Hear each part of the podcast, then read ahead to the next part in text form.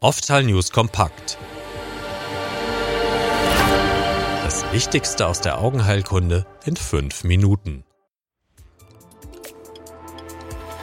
Herzlich willkommen zu einer neuen Ausgabe der iFox Oftal News. Mein Name ist Achim Drucks. Der Ausschuss für Humanarzneimittel der Europäischen Arzneimittelagentur EMA hat in seiner Junisitzung neun Arzneien zur Zulassung empfohlen, darunter auch das Biosimilar Ranivisio von Midas Pharma. Sein Wirkstoff Ranibizumab ist ein monoklonales Antikörperfragment.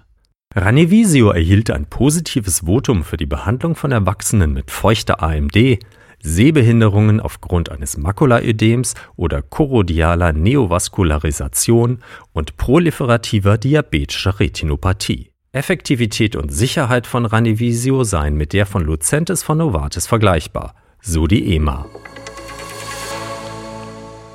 Zum Thema Behandlungsmöglichkeiten der trockenen Spätform der AMD gab es bislang nur wenig gute Nachrichten. Doch jetzt besteht Grund zu vorsichtigem Optimismus, so Kongresspräsident Dr. Armin Scharrer auf dem DOC.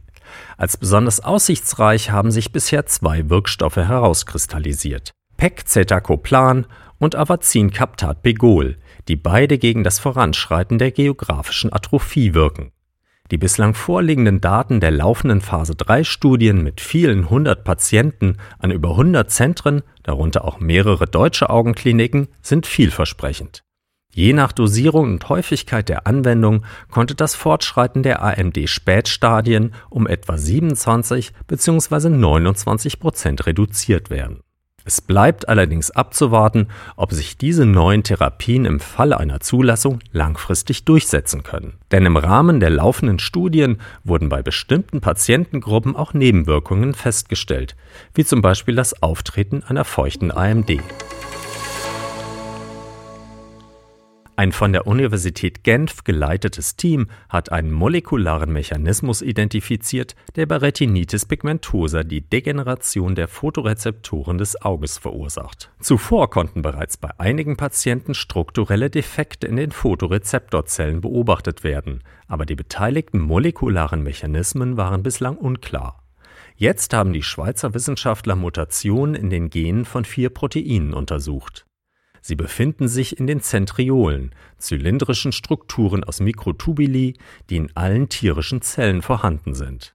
Dort sorgen diese Proteine für den Zusammenhalt der verschiedenen Mikrotubuli, indem sie wie eine Art Reißverschluss funktionieren.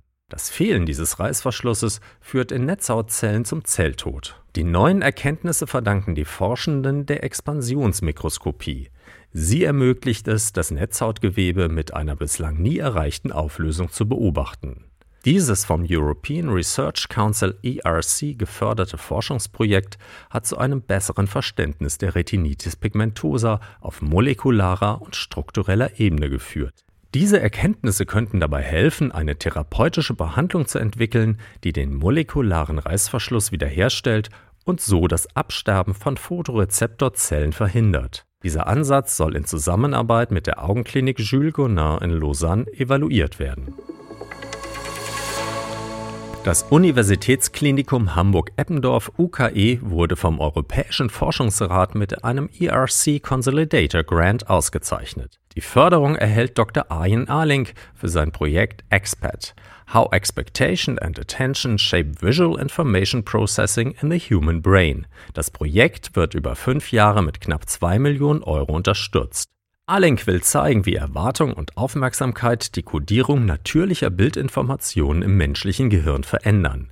Der Forscher möchte entschlüsseln, wie unser Gehirn aus der schwindelerregenden Flut visueller Informationen, die auf unsere Netzhaut einprasseln, nahtlose und verständliche visuelle Erfahrungen erzeugt. Frühere Forschungen deuten darauf hin, dass Erwartung und Aufmerksamkeit eine zentrale Rolle bei der Koordinierung dieses Informationsgewinnungsprozesses spielen. Gegenwärtig ist jedoch noch nicht klar, wie diese beiden Prozesse die Informationsverarbeitung im menschlichen visuellen System gestalten.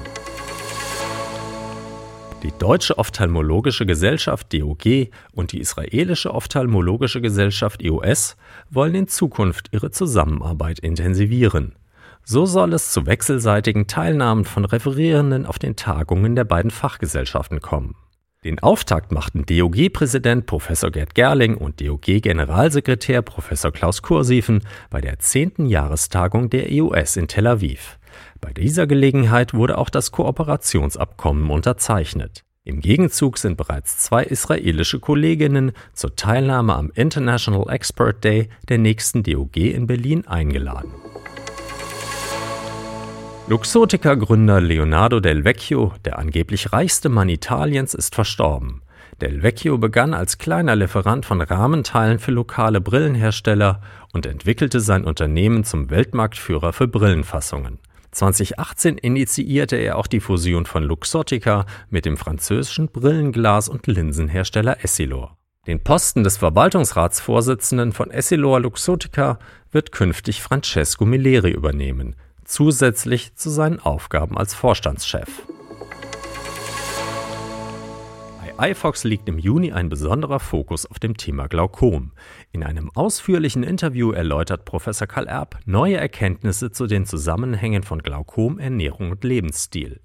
Auch die neue Ausgabe des ophthalmologischen Quartetts, die am 21. Juli online gestellt wird, widmet sich unterschiedlichen Aspekten dieser Erkrankung. Und in einem neuen Fall der Woche stellt Dr. Karl Mercier von der Augenklinik des Universitätsklinikums Bonn die Einsatzmöglichkeiten des iStent vor. Ausführlichen Artikel zu den Themen dieser Folge finden Sie auf ifox.com.